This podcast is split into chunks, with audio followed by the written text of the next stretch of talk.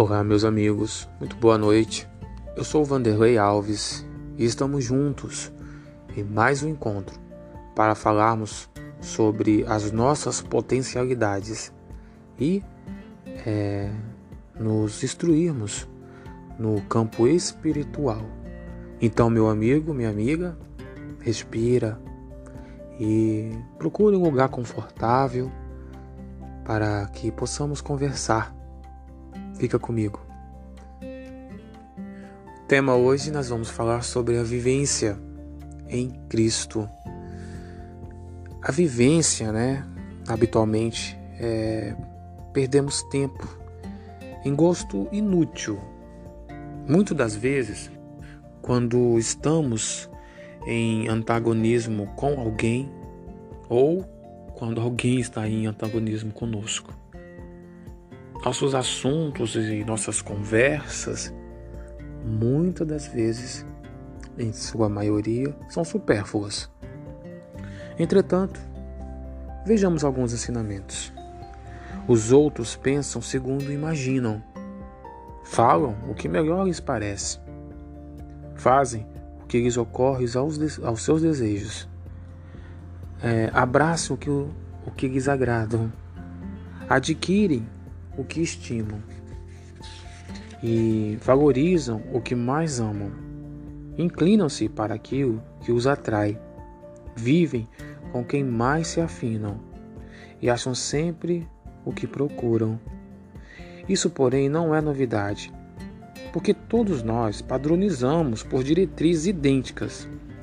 Agimos como somos e reagimos conforme a própria vontade. Na condução de nossos impulsos, a novidade é reconhecer que os outros e nós teremos inevitavelmente aquilo que fizermos. Alcançamos a certeza disso. Vale acima de tudo auxiliarmos-nos reciprocamente, sem queixas, uns dos outros, de vez que nenhum de nós consegue aperfeiçoamento próprio, senão às custas de numerosas experiências à frente da realidade, vivamos com as nossas lições, mantendo a consciência em paz e deixemos aos outros o seu próprio dom de aprender e de viver.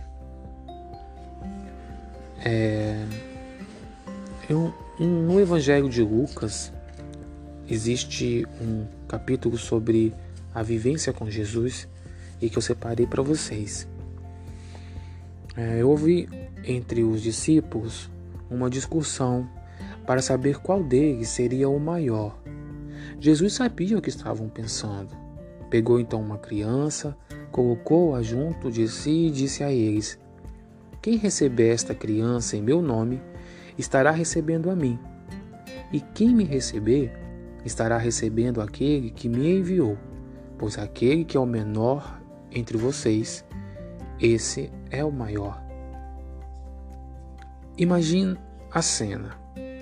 Jesus caminhando com seus discípulos, indo de um lugar a outro, curando, ensinando as conquistas, né, novos amigos, uma admiração cada vez mais crescente do povo por Jesus. Certamente, explicada pela maneira sábia com que ele aproximava as pessoas de Deus, pelas curas extraordinárias que realizava pela autoridade que tinha sobre os espíritos impuros e pelo poder que manifestava sobre os ventos e as tempestades. Natural, então, que todo esse prestígio de Jesus de Nazaré fizesse com que os discípulos se sentissem também indiretamente prestigiados, e por conta disso, a serpente da vaidade os envenenasse. Qual então deles, né, entre eles, seria o maior de todos. Jesus percebeu a disputa que se estabeleceu entre os seus amigos diretos. Era o momento de intervir para evitar uma desagregação no grupo.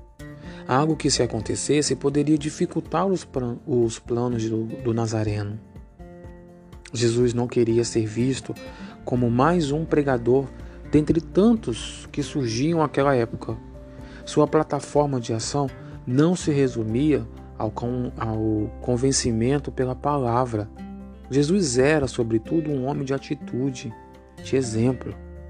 O amor, eixo central da sua mensagem, não poderia ser uma simples declaração de intenção, um discurso para os outros apenas. Ele precisava viver o que pregava, e foi isso que o distinguiu de todos os demais profetas. Por isso, a formação de um grupo de amigos que vivesse em regime de amor e fraternidade seria o primeiro sinal concreto de que a mensagem de Jesus não era uma utopia, mas sim um caminho possível e o único capaz de levar o homem a viver bem consigo mesmo e com o seu próximo. Se Jesus não conseguisse formar um grupo fraterno, um grupo que, mesmo com as naturais diferenças entre seus membros, não demonstrasse na prática a supremacia do amor sobre o egoísmo e sua missão, é, toda a missão de Jesus, né, poderia estar seriamente comprometida.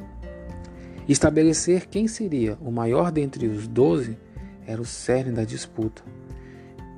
Jesus então não se opôs ao tentame, mas estabeleceu critérios que, segundo creio, surpreenderam os discípulos.